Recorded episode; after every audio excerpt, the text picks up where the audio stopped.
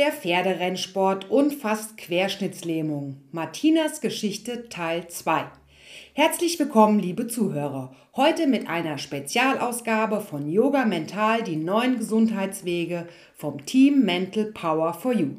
Heute Martinas Geschichte. Unfälle begleiten meinen Weg. Die Frage dahinter, die sich stellt, was hat das zu bedeuten? Ist das einfach Pech oder Glück im Unglück? Die Auflösung dieser Frage sollte noch einige Jahre dauern. Und bei allem, was ich Ihnen jetzt schildere, möchte ich aus heutiger Sicht die Dankbarkeit an alle Wegbegleiter und meiner Familie vorab in absoluten Vordergrund stellen. Diese folgenden Ausführungen sind meine persönlich empfundenen Empfindungen und aus der damaligen Sicht und Realität und Wahrnehmung. Die heutigen Bedingungen sind hoffentlich wesentlich besser als die damaligen. Als ich mich Ende der 80er, Anfang 90er Jahre für meine Ausbildung als Pferdewirtin Schwerpunkt Rennreiten entschieden hatte, kannte ich viele Antworten noch lange nicht. Auch war mir diese ganzen Hinweise absolut fremd. Ich wollte doch einfach nur mit Pferden arbeiten und Rennen gewinnen. Doch was steckt wirklich hinter den Siegern und der wunderschönen Rennbahnkulisse an Renntagen? Und was sich im Übrigen auch auf andere Branchen projizieren lässt. Die Realität ist eine andere. Doch der Idealismus als junger Mensch ließ mich kaum einen Fettnapf auslassen. Die Ausbildung als Rennreiterin hatte im Alltag, also in der täglichen Arbeit im Stall, ganz andere Seiten, als man sich so vorstellt. Mal abgesehen von den teilweise unmenschlichen Arbeitszeiten war das tägliche Pensum also absolut nichts für Weicheier. Morgens mit den polnisch sprechenden Arbeitern herumschlagen und nachmittags im blitzeblanken Renndress mit den Besitzern, die meist echte Wirtschaftsgrößen waren oder auch noch sind, auf der Sonnenseite stehen. Krasser ging der Unterschied kaum, jedenfalls für mich. 16, 17, 18 Jahre war ich damals und aus dem Odenwald. Hier mal ein, eine Alltagsauszugsweise, teils etwas ironisch formuliert. Ja, mir war das grundsätzlich schon bewusst, da ich mit fünf Jahren angefangen hatte zu reiten und Pferde zu versorgen, in Ställen gearbeitet hatte und vieles, vieles mehr. Aber das, naja, früh aufstehen war ja klar. Im Sommer 4 Uhr oder 5 Uhr im Winter anfangen, die Ställe zu säubern und je nachdem, wie viel Personal sich der Rennstall leisten konnte, pro Person sechs bis zehn Pferdeboxen mal als Warm-up quasi. Bis circa 13 Uhr wurden dann die Pferde bewegt und dann nochmal abends von 16 bis 19 Uhr, 16.30 je nach Jahreszeit. Also im Durchschnitt mal gute 10 Stunden und mehr. Ja, warum Personal leisten konnte, verstand ich auch später erst. Diese harte tägliche Arbeit gepaart mit schlechter Bezahlung sowie keine Aufstiegsmöglichkeiten wollte ein normal denkender Mensch definitiv nicht machen. Meine Arbeitskollegen waren nur wenige Idealisten, die meisten Arbeiter waren polnische, ungarische, tschechische Männer, die einen Großteil des Geldes, des Verdienstes nach Hause geschickt hatten. Sie lebten in heruntergekommenen Buden, meist einst Zimmerlöcher. Nicht selten verschwanden diese Männer einfach über Nacht und als Nebenaufgabe durften wir diese, also ich, ich nenne es mal bewusst Löcher, auch noch ausräumen und reinigen. Das war wirklich sehr ekelhaft und schrecklich. Eine absolute Müllhalde im wahrsten Sinne. Und es versteht sich natürlich außerhalb der normalen Arbeitszeiten. Im Durchschnitt hatte ein kleiner Stall 30 bis 40 Rennpferde und ja, so circa vier bis fünf Arbeiter inklusive natürlich ausbildende Lehrlinge. Die Rennpferde waren oder die werden jeden Tag bewegt und trainiert, eine gute Stunde plus nochmal an der Führmaschine am Abend. Dreimal füttern, putzen und zweimal am, am Tag werden die Ställe gemistet. Den Pferden ging es im Vergleich zu anderen Pferdesportarten wirklich sehr, sehr gut, tipptopp. Aber für die Arbeiter war das echte Knochenarbeit. Sechs bis acht Pferde und das jeden Tag von Montag bis Samstag. Und on top ging es ja am Wochenende auf die Pferderennen. Das bedeutet für die, die Stalldienst hatten, die doppelte Arbeit. Allerdings wurden die Pferde sonntags nicht geritten, Ruhetag. Aber alles andere blieb. Also im Sommer jeden Samstag und Sonntag auf die Pferderennen fahren, kann man ja so sagen. Die meisten Rennbahnen in Nordrhein-Westfalen waren in Schlagweite. Eins bis drei Stunden One-Way-Fahrt. Doch selbst dieser Umstand bedeutete oft von morgens bis spät in die Nacht. Die Pferdetransporter haben die Rennpferde von jeder Rennbahn quasi als Sammeltransport zur Destination X gebracht und alle wieder gemeinsam nach Hause gefahren. Sehr oft bedeutete das, dass ein Pferd lief zum Beispiel im ersten Rennen des Tages und das letzte Pferd im Transporter im letzten Rennen des Tages. Also im günstigsten Fall war das ein Trip von 6 Uhr morgens bis Abend 21 Uhr am Abend. Und da sprechen wir noch lange nicht von den Strecken ab Neuss, zum Beispiel nach Frankfurt, Hannover oder Bremen, Hamburg, München. Meist war das auch mit einer Übernachtung verbunden. Okay, aber als ich dann anfing, Rennen zu reiten, war das meist auch die einzige Transportmöglichkeit für mich und die Trainer haben natürlich das Nützliche direkt miteinander verbunden. Da ich ja Glück hatte, überhaupt einen Ritz zu, zu bekommen, durfte ich auch natürlich sehr dankbar sein, das Pferd dorthin zu begleiten. Als Lehrling wurde man oder, ähm, ja, ironisch meint, besonders gut behandelt. Also ich. Die Freude auf die Berufsschule und die damit an, an einem Tag etwas körperliche Erholung würde mir jedenfalls mal direkt genommen. Denn mein Ausbilder fand, dass ich ja wegen der wenigen Mitarbeiter, die wir hatten, ich könnte ja problemlos morgens vor der Schule noch in den Stall gehen und am Nachmittag wieder zur Arbeit kommen. Aus heutiger Sicht ohne Worte. Das erste Mal, wo ich meine Eltern besucht habe, war im Übrigen vier Monate, nachdem ich angefangen hatte zu arbeiten und ich hatte keinen einzigen wirklichen Tag frei. Vielleicht mal einen Nachmittag. Erwähnenswert in dem Zusammenhang, ja, die Rennställe befinden sich meist nähe einer Großstadt. Heißt wenig Stauräume. Irgendwo muss ja das ganze Heu und Stroh für die Pferde deponiert werden. Also wird je nach Stallgröße und Anzahl der Pferde deshalb ja, wöchentlich oder alle 14 Tage eine Anlieferung mit Heu und Stroh herbeigefahren. Es versteht sich, diese Arbeit wird natürlich auch nebst den eigentlichen Arbeitszeiten erledigt. Und besonders beliebt war das teure, wertvolle Heu aus Frankreich.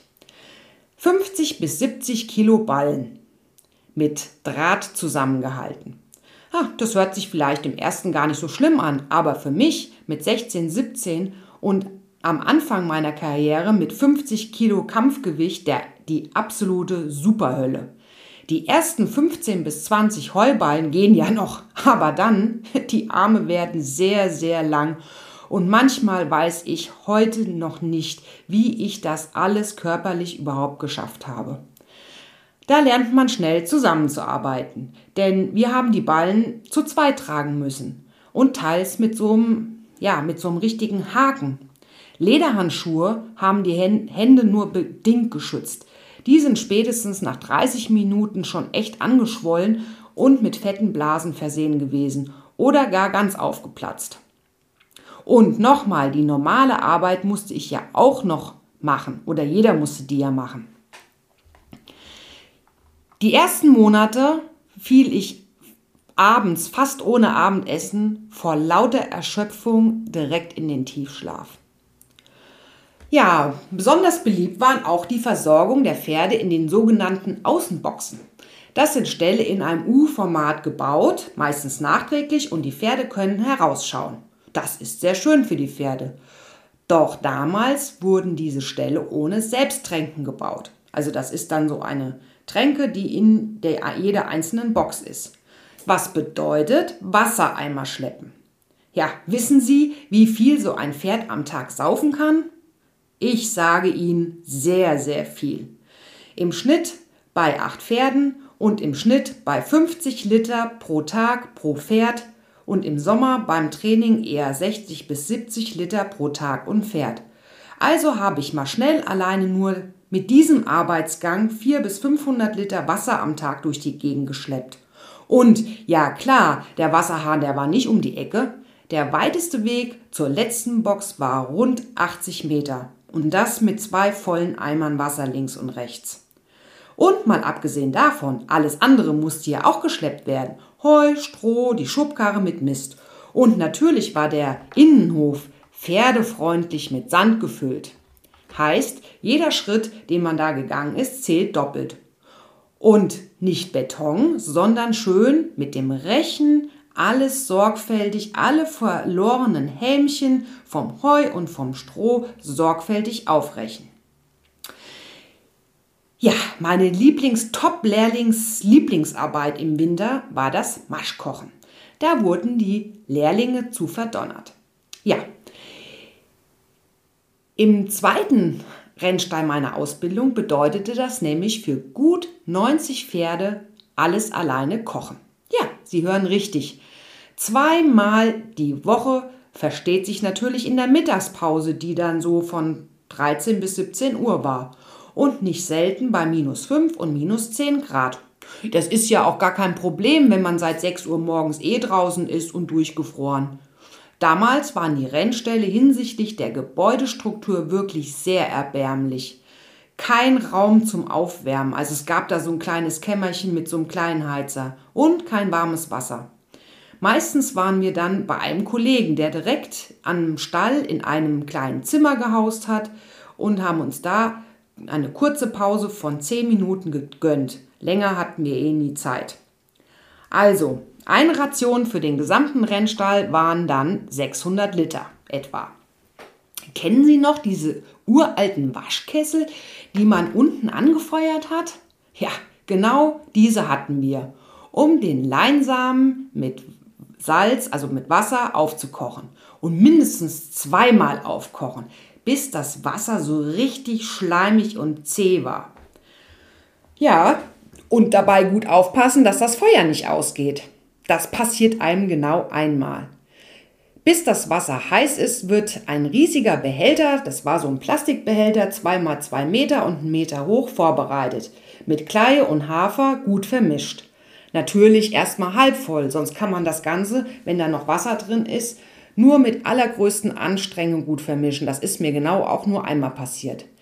Während man das Gebräu sorgfältig vermischt, Leinsamensud, Hafer und Kleie, natürlich ohne Klümpchen, das ist für die Pferde nämlich sehr gefährlich wegen der Kolikgefahr.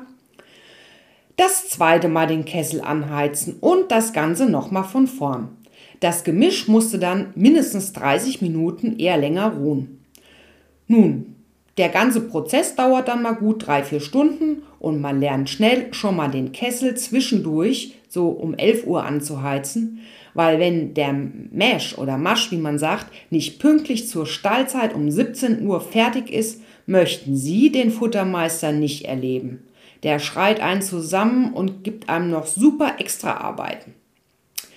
Ja, man ist ja halt eben auch nur der Lehrling. Und Lehrjahre sind ja, das war ein Glaubenssatz, bekanntlich keine Herrenjahre. Ach, und selbstverständlich, dann mussten ja noch die ganzen Behälter und der Waschkessel sauber gemacht werden. Und das geht ja nicht mit einem Schwamm, sondern mit einer Drahtbürste. Und leider versteht es sich mit kaltem Wasser, denn warmes Wasser gab es im Stall ja nicht. Es gab ein 5 Liter Boiler. Super, Gratulation. Aber das Beste daran war, das ist natürlich dann erst gemacht worden, wenn alles andere fertig war. Sprich, so gegen 19 Uhr dann nochmal eine ganze Stunde, weil meine sechs bis acht Pferde, das war unterschiedlich, wie viel krank und Mitarbeiter da waren, die durfte ich natürlich trotzdem noch misten, putzen und tränken. Ja, das ist mal ein kleiner Auszug aus dem damaligen Alltag eines Auszubildenden im Pferderennsport. Und wie gesagt, nichts für Weicheier. Das Ganze drei Jahre lang. Hm, das zeigte sich auch deutlich in der Berufsschule. Im ersten Lehrjahr waren wir gut 35 bis 40 Schüler nur in Düsseldorf, also Düsseldorf und Neuss zusammen. Das letzte Berufsschuljahr fand dann in Köln statt. Ha, dort wurde schon zusammengelegt. und hatte eine Schüleranzahl am Schluss von fünf Auszubildenden für Düsseldorf, Neuss und Köln. Das nenne ich doch mal eine saubere Bilanz. Das hält auch wirklich kaum einer durch. Nur die Harten kommen in den Garten an der Stelle. Doch kommen wir mal zum Rennreiten, zum eigentlichen Thema und ja, also mit Thema und damit zusammenhängenden Unfälle. Nun, wir wissen alle, Reiten als solches ist schon mit viel Risiko verbunden. Ich hatte bei der, äh, bei der Berufsversicherung die höchste Unfallstufe. Ja, ähm, und es hat auch nicht wirklich was mit Reiten können zu tun im weitesten Sinne, sondern vielmehr mit dem Faktor Tier, in dem Fall Pferd, ein Fluchttier und schwer zu berechnen. Ein Vollblüter ist nun mal eben sehr temperamentvoll, kombiniert mit dem Training auf Schnelligkeit, da liegen schon mal beim Pferd schnell die Nerven blank. Hm, man kann sich das auch so vorstellen. Die Rennpferde werden ja darauf trainiert, Vollgas zu geben. Und äh, dann ist es auch schon mal wie beim Menschen. Es gibt unterschiedliche Charaktere, je nach Aufzucht, Training und Umgang mit dem Pferd. Ja, von sehr phlegmatisch zu hypersensibel und nervös. Da fragen die dich nur noch, wann geht's hier los? Voll Gas wollen wir geben. Dazu kommt natürlich auch noch das Alter. Es sind sehr junge Pferde. Man kann auch sagen Teenager. Kaum ein Rennpferd wird im Rennsport älter als acht bis neun Jahre. Es gibt da Ausnahmen, aber das durchschnittliche Alter liegt wahrscheinlich eher bei zwei bis vier Jahren. Dann gehen die Pferde nach erfolgreicher oder erfolgter Karriere aufs Gestüt oder sie werden eben ausgemustert. Das ist ein anderes Thema. Also der Leistungsdruck auf die Pferde, Trainer und Reiter ist sehr hoch. Und bedenkt man, dass so ein Training damals monatlich so zwischen, je nach Trainer, 15 bis 2000 D-Mark pro Monat gekostet hat, zuzüglich Tierarztkosten, Hufschmied, die ganzen Transportkosten zum Rennen, Nenngelder und auch die eigene Anreise der Besitzer. Naja, das bedeutet mal schnell größer 24.000 ähm, ohne besondere Vorkommnisse, Verletzungen und so weiter, Krankheiten. Da hat ein Pferd ja noch nichts verdient. Ähm, das dauert mindestens auch ein gutes Jahr Vorbereitung, Investmenttraining. Aber abgesehen von den hochdotierten Rennen, die letztlich einen kleinen Anteil ausmachen, also die Pferde, die daran teilnehmen dürfen, weil sie gut genug sind, startete damals ein Rennpferd mit einem durchschnittlichen Siegpreis. Also das Rennen war höher dotiert, aber der Sieger bekam so zwischen 3.000 und 5.000 D-Mark. Das heißt, mit anderen Worten musste rechnerisch ein Pferd ja mindestens fünf Rennen oder mehr gewinnen, nur um seine eigenen Kosten zu decken. Ha, da waren die Besitzer, die das geschafft haben, schon mehr als glücklich. Gut, die meisten Besitzer sind ja, wie gesagt, nicht ähm, aus wirtschaftlichen Gründen, sondern aus dem Faktor Rennsportspaß dabei. Aber gut, ähm, letztlich ist es halt nun mal so, ähm, dass man mal von wenigen Ausnahmen der großen Rennen, das ist schon eine Wahnsinnsleistung für so ein Durchschnittsrennpferd. Und zu meiner Zeit, also bei uns im Stall, sind die Pferde, und das war schon sehr, sehr viel, vielleicht 10 bis 15 Rennen pro Jahr in der Saison gelaufen. Und das waren schon Überflieger, wenn sie zwei bis drei Rennen pro Saison also gewonnen haben und vielleicht noch ein paar Platzierungen. Die großen Rennställe und Trainer bekommen durchschnittlich natürlich nicht nur mehr Pferde, sondern auch noch Pferde von sehr guten Gestüten und haben damit eine andere Quote aufgrund der Qualität. Aber auch da macht nur ein kleiner Teil der Pferde das wirkliche Geld. Also der Druck ist da sehr groß und ich kann aus meiner Wahrnehmung an Erlebnissen sagen, ein kleinerer bis mittlerer Trainingsstall und ein durchschnittlicher Jockey hatten außer einen Haufen Arbeit kaum eine wirkliche Option, Geld zu verdienen oder viel Geld zu verdienen, mal überhaupt gar nicht davon gesprochen.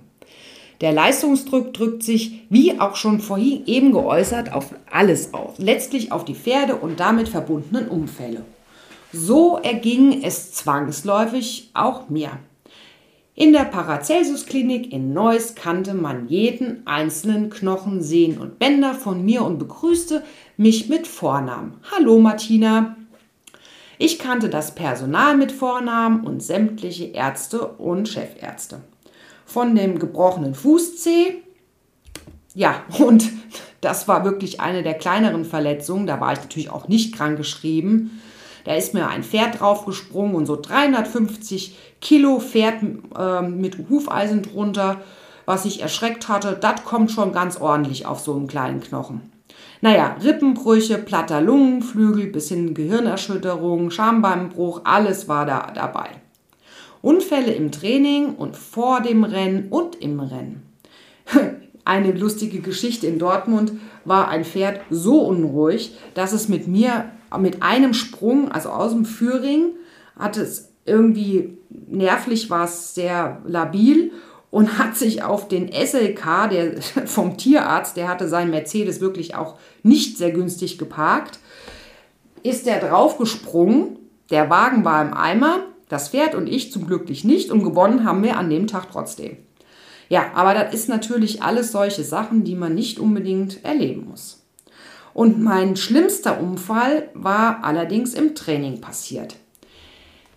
Ein eher, nennen wir es mal vorsichtig, unbegabtes Rennpferd, der hatte auch wirklich null Lust auf diesen ganzen Zirkus, sollte eines Morgens mit seinem Kollegen, also einem anderen Pferd, eine Arbeit auf einer Grasbahn gehen.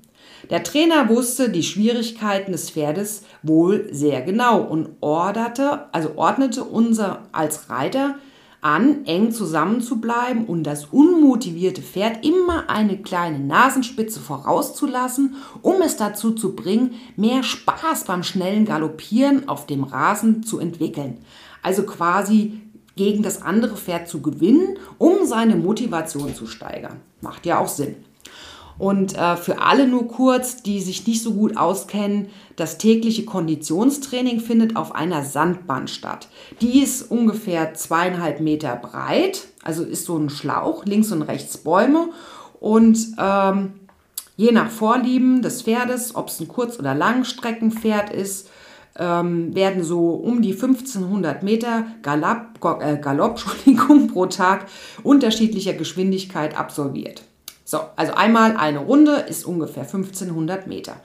Mal manchmal ruhiger äh, und länger oder manchmal kürzer und schneller, um die Lungen auch zu trainieren. Das bestimmt dann der Trainer. Und den Sandboden wegen der Gelenke und dem Krafttraining hauptsächlich. Also die Pferde werden natürlich immer gut im Vorfeld, also aufgewärmt und dann geht es ab zum Galopptraining. Gut, kommen wir zurück. Also ab auf die Grasbahn.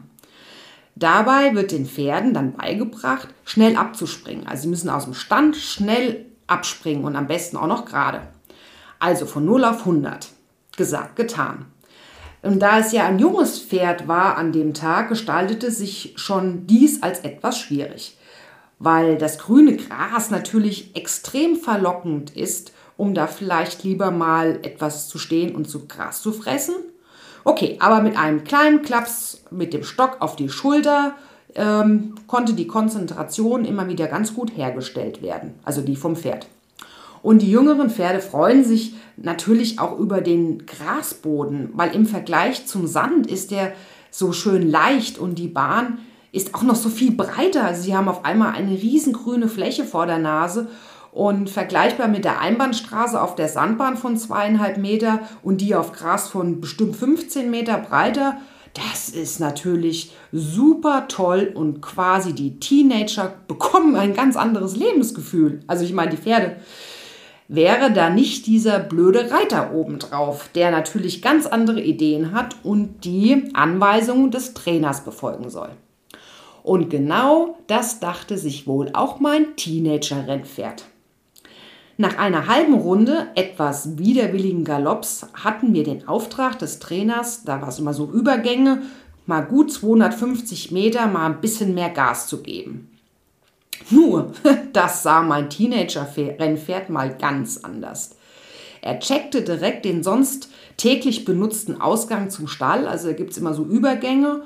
Und ehe ich den Gashebel bedienen konnte, haute er eine Vollbremsung rein, schlug einen Haken und da war es um mich geschehen. Sie wissen ja, als Rennreiter hat man relativ kurze Bügel, um den Bewegungsablauf des Pferdes im schnellen Galopp so wenig wie möglich zu behindern.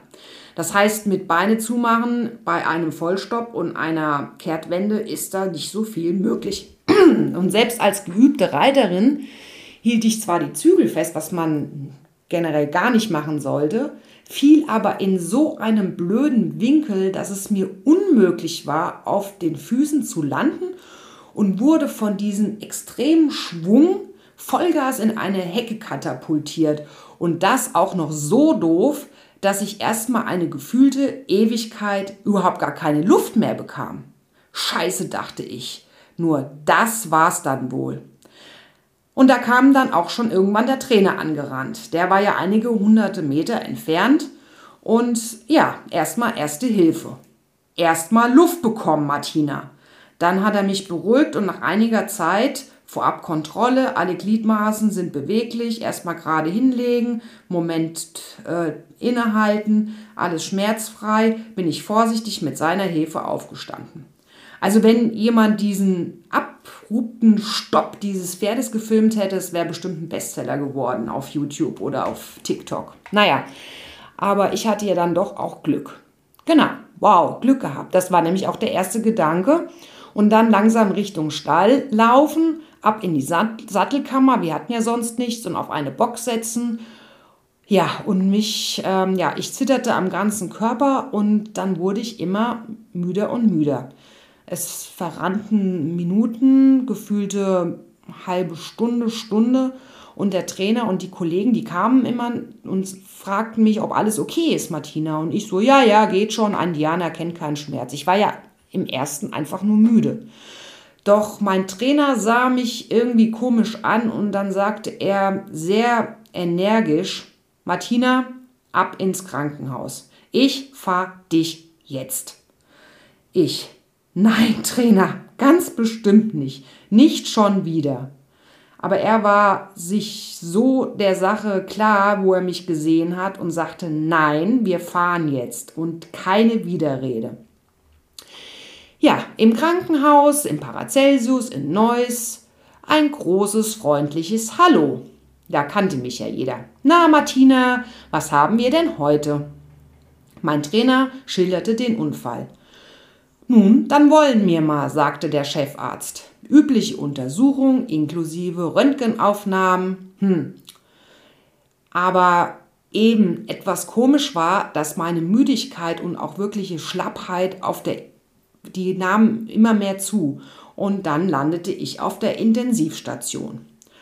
Und mein Arzt kam und setzte mir da an dem Handgelenk so einen Schand und ein paar Spritzen rein. Das habe ich noch so im, am Rande mitbekommen. Ja, ich erfuhr dann erst viele Wochen später, was er mir da eigentlich gegeben hatte. Nun gut, ich schlief, meine Glieder waren wie Blei, ich konnte mich nicht mehr bewegen. Und dann standen auf einmal zwei Männer da mit so einer Art Luftmatratze, orangener. Verschlafen kam ein kleiner Scherz über meine Lippen, ähm, ich wollte jetzt nicht schwimmen gehen. Doch als ich die rollbare, da diese Bahre, die da in diesen, diese Krankenwagen äh, da so reingefahren werden, als ich die dann auf der Intensivstation äh, mit den Sanitätern da sah, da war mein Humor doch schnell weg. Und mein Arzt kam und sagte mir, Martina, wir verlegen dich in die Uniklinik nach Düsseldorf. Wir haben hier nicht die notwendigen Geräte und Instrumente zur weiteren Abklärung. Aber alles wird gut Du bist da in den besten Händen. Tja, im Krankenhaus, also nein, erst im Krankenwagen angekommen, da rollten bei mir die Tränen. Ich, ich habe geschluchzt und gebibbert. Und ähm, das Schlimme war, ich ich merkte, dass ich mich sehr schwer bewegen konnte. Und ja, natürlich, in dieser Luftmatratze, da wo mal so reingepumpt wird, da soll man sich ja auch nicht bewegen können. Doch diese Ansteuerung zu meinen Beinen und Händen und so, äh, das ging eigentlich gar nicht. Und da bekam ich echt Panik und Angst. In der Uniklinik in Düsseldorf angekommen, wurde ich erneut auf den Kopf gestellt. Ja, Mit dem Unterschied, in Neuss konnte ich selbst zwar langsam, aber von Raum A nach Raum B laufen. Und das ging jetzt nicht mehr. Liegend sah ich an die Decke des Krankenhauses, wurde von einem Zimmer in das nächste zur Untersuchung gebracht und landete letztlich in einem vollbelegten Sechsbettzimmer als siebtes Bett an die Seite geschoben. Als ich meinen Kopf langsam umdrehte, um meine neue Herberge zu inspizieren, der nächste Schreck. Alle Patienten waren relativ jung, aber sie hatten keine Haare und teils mit einem Verband um den Kopf. Oh nein, lieber Gott, wo bin ich denn jetzt hier? Doch zu meiner absoluten Überraschung und auch Verwunderung, sie kamen nach und nach zu mir ans Bett und stellten sich vor. Ich konnte ja nicht aufstellen. Ihre Gesichter waren freundlich und sie machten einen echt fröhlichen Eindruck. Ja, sie hatten im Prinzip ganz andere Krankheiten und Probleme. Nur eine Frau, die kam nicht, aber sie sprach mit mir vom Bett aus. Sie war am Bett fixiert, sie hatte ein Gestell am Brustkorb, das konnte ich erkennen. Und wie sich herausstellen sollte, war ihre Speiseröhre irgendwie durch. Sie hatte vor längerer Zeit einen Unfall und zwei Platten zur Unterstützung der gebrochenen Wirbel und diese Platten waren schon einige Zeit drin und wurden nicht entfernt. Das ging wohl irgendwie nicht oder wurde damals nicht gemacht, keine Ahnung. Und dahinter hatte sich quasi die Speiseröhre angefangen aufzulösen. Das konnte man wohl auf dem Röntgenbild nicht sehen, weil vorne hinten eine Platte war und erst bei der OP konnten sie dieses Übel erkennen. Tja, ich weiß es nicht mehr ganz genau. Ich war A unter Schock und B ist das ja schon lange her. Ja, aber die Frau war echt auch sehr lebensmütig. Sie war schon etwas älter, aber sehr, sehr irgendwie motivierend. Und dank der Freundlichkeit in dem ganzen Zimmer wurde ich auch abgelenkt mit den vielen einzelnen Geschichten und Schicksalen der Menschen, die sie mir erzählt haben, die extrem zuversichtlich waren. Hm. Doch die erste Nacht kam natürlich. Es wurde irgendwann still und dunkel. Ich war auch extrem müde, doch die Angst war größer. Ich war ganz alleine irgendwo in einer neurologischen Uniklinik in Düsseldorf. Meine Eltern weit weg im Odenwald, über 350 Kilometer weit weg und niemand wusste ja von meinem Unfall außer mein Trainer. Aber ob er schon wusste, dass ich nach Düsseldorf verlegt wurde und äh, wie es um mich stand, tja, das war ja auch alles unklar. Und ob meine Eltern schon wussten, was passiert war, ja, alles unklar. Es gab ja damals keine Handys und ich hatte auch nichts bei mir, null. Noch nicht mal ein Ausweis, kein Geld, gar nichts. Meine verdreckten Reitklamotten vom Unfall, die waren ja in der Klinik in Neuss geblieben. Und sie hatten mir auf der Intensivstation so einen schönen Kittel angezogen. Sie kennen den, der hinten offen ist. Ja, aber das Schlimmste war, ich konnte mich ab meinem Hals nicht bewegen. Meine Gliedmaßen wollten einfach nicht mehr auf meine Befehle hören. Und dann kamen mir die Tränen und glücklicherweise die Müdigkeit überrannte mich. Tja. Und am nächsten Morgen ging die Untersuchung weiter. MRT, ab in die Röhre. Fünf Ärzte standen dann irgendwann mal um mich herum, bewaffnet mit Nadeln. Und äh, Sie kennen das, so ein Rädchen, wo man so äh, in der Hand, wo man so normalerweise diese Plätzchen so aussticht, den Teig aussticht. Ähm, ja, und die schlitzten dann an unterschiedlichen Stellen, an Armen, Beinen, Bauch, Fußsohle, auf meine Haut herum. Und dann fragten sie mich, ob ich etwas spüren könne und ja, wie intensiv es auch wäre auf einer Skala von 1 bis 10. Ja, und die gute Nachricht, ich konnte leicht spüren. Und das war das, was die Ärzte wirklich zuversichtlich stimmten und mir Mut machten, weil ja die Haut noch Reaktionen hatte. So, und dann kam die beste Nachricht überhaupt, der Befund aus der Röhre.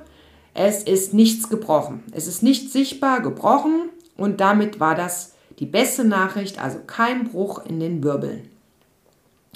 Und dadurch stieg auch die Hoffnung in mir auf.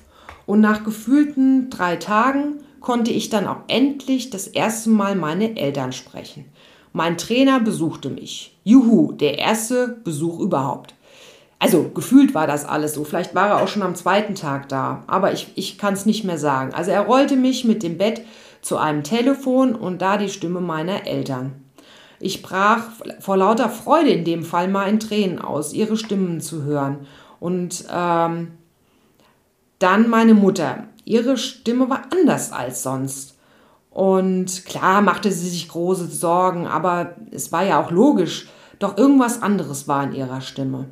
Und nachdem sie sich erkundigt hatten, wie es mir so geht und was so die Ärzte äh, sagten und was sie selbst erfahren haben, sagte sie, du Marti, sie klang wirklich auch verzweifelt. Die Stimme habe ich heute noch in den Ohren. Du, die Oma in Prag liegt im Sterben und ich weiß jetzt nicht, wo ich zuerst hinfahren soll.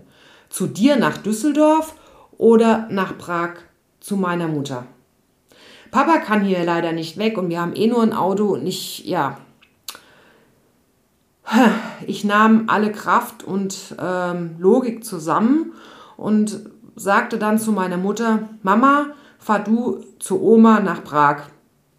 Ich komme hier schon klar oder halte durch irgendwie. Ich weiß, im besten Fall geht es alles gut mit der Oma und wir besuchen sie dann zusammen wenn hier alles vorbei ist. Entschuldigung. Ja, meine Mutter, die war sehr erleichtert über meine Aussage und auch die Freigabe, dass sie erst zu ihrer Mutter fahren durfte. Und nach dem Gespräch, da kann ich mich heute auch noch sehr gut erinnern, so wie ich mich jetzt auch gerade fühle, war ich sehr traurig. Also erstens natürlich wegen meiner Oma in Prag und zweitens, weil meine Mutter nicht kommen konnte. ja, ja, ich war ja 17 und alleine da in der Klinik. Und ja, aber es war auf jeden Fall die richtige Reihenfolge, dass sie erst nach Prag und dann ja zu mir kommen kann. Ja, ich lag ja hilflos im Bett, ich wurde gefüttert und so weiter, ich konnte ja nicht aufstehen. Und äh, das Nächster Highlight war der Nachbar, mein Nachbar, der Rennbahnverwalter aus Neuss und seine Frau kamen mich besuchen und haben mir mal ein paar persönliche Sachen mitgebracht. Ein Kopfkissen und Kosmetik, Schlaf und Jogginganzug, was ich eh nicht anziehen konnte zu dem Zeit, aber ja auch ein bisschen Geld und endlich mal Papiere. Ich war ja auch total irgendwie ohne alles war ich wirklich sehr froh, diese Gesichter zu sehen. Und ähm, ja, mein damaliger Freund, der kam mich auch besuchen, aber das war ein etwas größeres Unterfangen, weil keiner wusste, dass ich mit ihm zusammen war und ausgerechnet gerade in der Zeit hatte er keinen Führerschein. Also musste er erst seine Schwester einweihen und sie dann fragen, ob sie ihn dann nach Düsseldorf fahren kann. Naja, wenn es kommt, dann richtig, dachte ich mir. Und die Gute und richtige Nachricht war aber auch, dass es mir jeden Tag besser ging. Und ich wollte das auch. Die Reaktionen kamen sehr langsam, aber sie kamen zurück. Und nach einigen Tagen, das werde ich auch nie vergessen, konnte ich das erste Mal wieder selbst, zwar mit dem Rollstuhl, aber aufrecht auf einer Toilette sitzen. Ja, da kam mir vor Freude die Tränen und mir war in dieser Sekunde bewusst, wie glücklich und dankbar ich über diese Kleinigkeit war das, was eine große war. Ich wusste ja nicht, ob ich das so jemals wieder machen konnte. Ja, einige Tage später wurde ich ja dann auch wieder nach Neuss in die Paracelsus-Klinik verlegt, in mein Heimatkrankenhaus. Und noch mindestens zwei Wochen war ich da im Krankenhaus, stationär.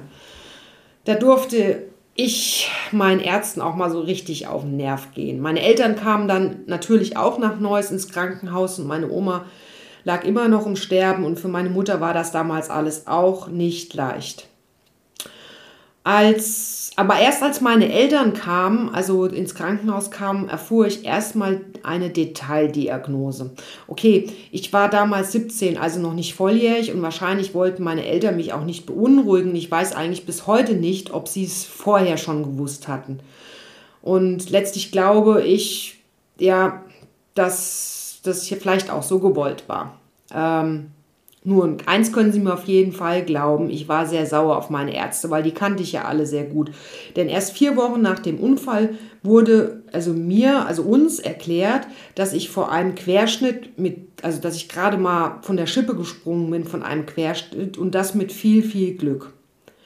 Ausgelöst wurde das durch diesen Sturz, äh, diese starke Prellung und damit verbundene Quetschung des Rückenmarks ab dem dritten, vierten Halswirbel, das war die Ursache der Lähmungserscheinungen, die ich dann ab dem Hals erleben durfte. Ähm, und Sie erinnern sich vielleicht noch an die Vollbremsung des, meines Teenager-Pferdes mit meinem verdrehten Abflug in die Hecke. ja, auf der Intensivstation in Neuss äh, wurden mir dann direkt, das war direkt, wo ich eingeliefert wurde, direkt schon hoch Cortison verabreicht und deshalb wurde ich auch in die Uniklinik, in die Neurologie nach Düsseldorf zur Abklärung abtransportiert. Hätte mein Trainer nicht darauf bestanden, mich in die Klinik zu fahren, wäre ich sehr wahrscheinlich langsam eingeschlafen und vielleicht sogar auch erstickt.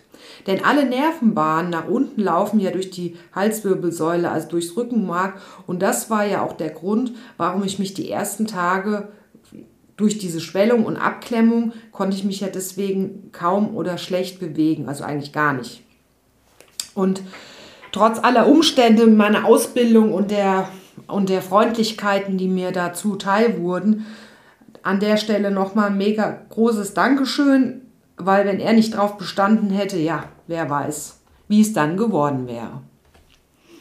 Okay, also, ich wurde noch zwei Monate lang krankgeschrieben. Absolutes Sport und vor allen Dingen Reitverbot. Alle meine Ärzte sagten, das muss ordentlich ab fair heilen. Ein erneuter Sturz auf dieselbe Stelle könnte ganz andere, schlimmere Konsequenzen, Auswirkungen haben. Als ich das erfuhr, wurde mir auch Folgendes schnell schmerzhaft klar. Ich war ja sehr gut in die Saison, in die Rennsaison gestartet und hatte einige Rennen gewinnen können direkt. Somit war ich weit oben im Ranking der Tabelle in meinem Jahrgang. Das war auch der Grund, warum das Direktorium für Vollblutzucht und Rennen mich auf europäischen Wettbewerb für meinen Jahrgang vorgesehen hatte. Die drei besten Nachwuchsreiter durften sich mit europäischen Nachwuchsreitern in verschiedenen Ländern messen. Das wurde entsprechend gefördert vom Direktorium durch Ritte im Ausland. Also ein absoluter Karrieresprung und die Möglichkeit als Nachwuchsrennreiter. Ja, in mir brach erneut eine Welt zusammen. Die ganze alltägliche Knechterei, die Bemühungen, Ritte überhaupt zu bekommen und dann auch noch zu gewinnen und dann da zu stehen, wo ich jetzt stand und mich mühsam hart hingearbeitet hatte und jetzt wurde ich noch zwei weitere Monate gesperrt vom Sport und vom Reiten. Damit war die Saison in diesem Jahr für mich erledigt. Ja, ich wäre genau ein Tag vor dem ersten europäischen Wettbewerb gesund geschrieben gewesen.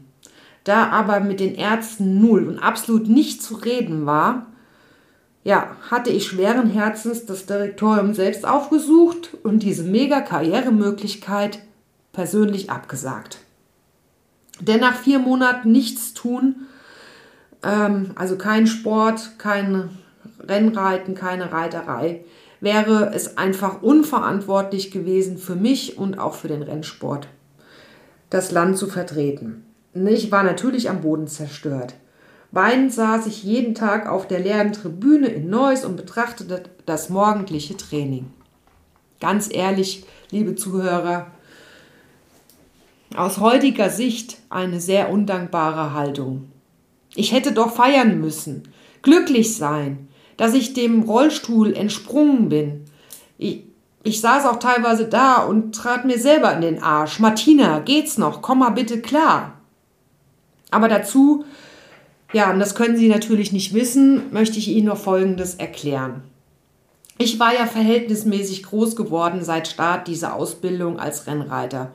Und die Ritte, die Nachwuchsreiter angeboten werden, sind auf einer sehr geringen Gewichtsklasse. Also ideal ist ein Gewicht zum Reit von 48 Kilo. Das heißt, man muss da irgendwo so 46 Kilo wiegen. Da bekommt man halt die besten Möglichkeiten, auch einen Ritt zu ergattern. Also erst Quantität und dann kommt die Qualität ähm, der Ritte und Möglichkeiten. Ich konnte ähm, damals mit einer Woche Hungern gerade mal 50 Kilo reiten. Also mein absolutes Horrorkampfgewicht nackt war irgendwo 48 Kilo und das war auch eine echte körperliche Tortur. Ein Missbrauch des Körpers par excellence. Bei voller Arbeit nichts essen und so gut wie nichts trinken. Plus Sauna, ähm, im Jogginganzug joggen gehen zum Schwitzen und die heiße Badewanne mit Salz, um noch das letzte Gramm rauszuschwitzen. Tja, heißt, je leichter man halt eben als Jockey oder Rennreiter ist, umso mehr Möglichkeiten an Ritten. Viele Möglichkeiten bedeuten viele Erfolge und wenn man sich dann erstmal einen gewissen Status an Können und Siegen erarbeitet hat, spielt Gewicht immer noch eine Rolle, aber nicht mehr so wie beim Aufbau einer Karriere. Also je besser natürlich auch die Rennen äh, dotiert sind, also desto ähm, also werden mir auch also die Ritte angeboten werden, desto besser sind ja die Pferde und die tragen dann automatisch aufgrund ihrer höheren Leistung, die sie vollbracht haben, auch höhere Gewichte.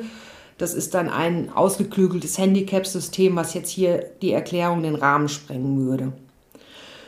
So, aber zurück zu mir, denn nach fünf Monaten nichts tun, wog ich, tja, großartige 63 Kilo bei 1,72 Körpergröße. Nun, Idealgewicht denken Sie vielleicht, aber nicht für einen Nachwuchsrennreiter oder Rennreiter. Und mein Problem war die harte tägliche Arbeit und die damit verbundene Muskelmasse. Ich war ja nicht dick, ich war ja einfach nur muskulös und Muskeln sind bekanntlich schwerer. Und die kann man auch nicht wegschwitzen. Und on top wurde ich ja auch eine junge Frau, also tschüss Teenagerphase. Auf den Punkt gebracht, ich war also grundsätzlich 15 Kilo zu schwer. Also, anders ausgedrückt, mir waren die Wochen des Krankseins wirklich klar geworden und ich, also ich hatte bedingt durch meine körperlichen Umstände eigentlich nur diesen einen Slot mit 16, 17 Jahren hätte ich gehabt, um diese erste Karrierestufe zu nehmen, wegen Größe und Gewicht.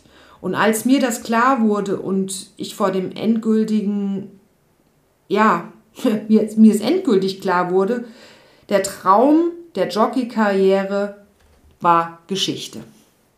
Ich war weiblich, zu groß und damit zu schwer und Punkt und aus und fertig.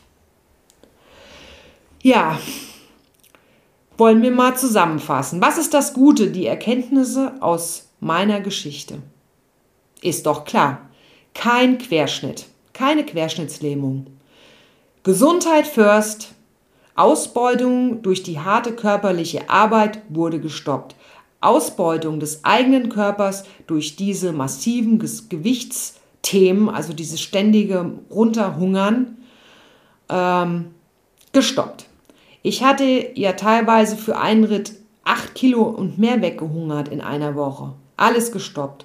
Und natürlich ganz besonders wichtig, Ausbeutung der eigenen Person gestoppt. Doch, was waren jetzt die Herausforderungen?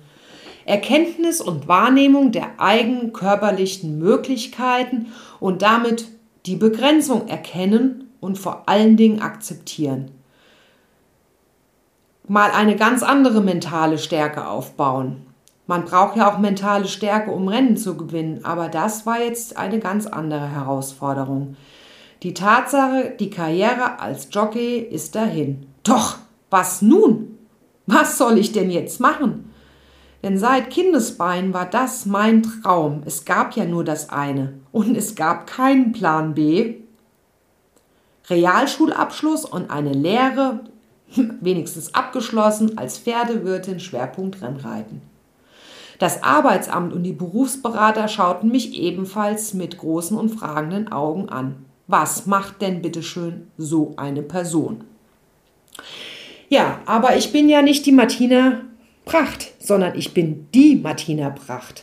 Und im nächsten Teil, Martinas Geschichte, Teil 3, erfahrt ihr, liebe Zuschauer, meine kuriosen, unglaublichen Zwischenstationen und wie ich gerade durch diese ganzen Erfahrungen und Erlebnisse eine Karriere Leiter als Vorstand, Sales und Marketing sowie Geschäftsleitung, ja, mir hart erobert, erarbeitet habe. Und das als ehemaliger Jockey. Ja.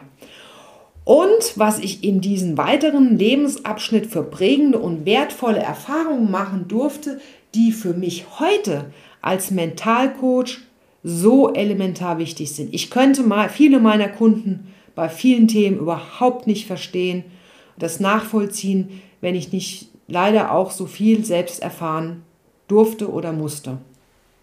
Mit diesen Erkenntnissen durfte ich aber doch noch weitere große Fehler begehen und die habe ich auch begangen und mich hat das Leben ein weiteres Mal vor dem Tod bewahrt. Einem schweren Autounfall als Beifahrer in 2001. Denn ich sollte meine Lebensaufgabe endlich erkennen dürfen.